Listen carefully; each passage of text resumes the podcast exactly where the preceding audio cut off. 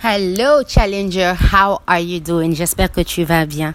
C'est une joie pour moi de nous retrouver au travers de ce Bible Challenge et nous apprenons. Dans le podcast précédent, nous avons parlé de Jésus qui est mis en tombeau. Un tombeau neuf qui était préparé pour lui. Jésus qui avait des disciples qui n'étaient pas les douze. C'était Joseph d'Arimathée, c'était Nicodème et d'autres personnes. Et alors que les douze se sont dispersés, Dieu avait préparé des personnes. Hmm, laisse-moi te dire que même si dans ta vie, des personnes se dispersent, crois avec moi que Dieu, dans son plan divin pour toi, a préparé des personnes qui resteront à tes côtés.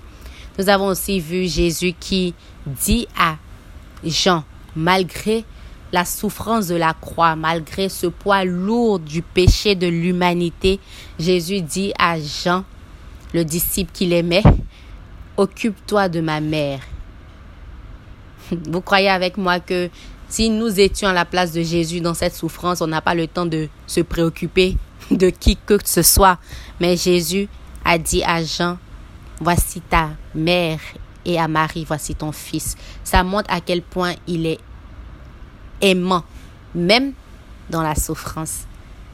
C'est le Dieu que, que nous avons, que nous servons. N'est-ce pas une joie? Aujourd'hui, nous sommes en Jean chapitre 20, l'avant-dernier chapitre du livre de Jean. Prions. Père, nous te bénissons, nous te disons merci pour ton amour, même à la croix, au lieu de Golgotha. Tu te souviens de ta mère, tu te souviens de Paul.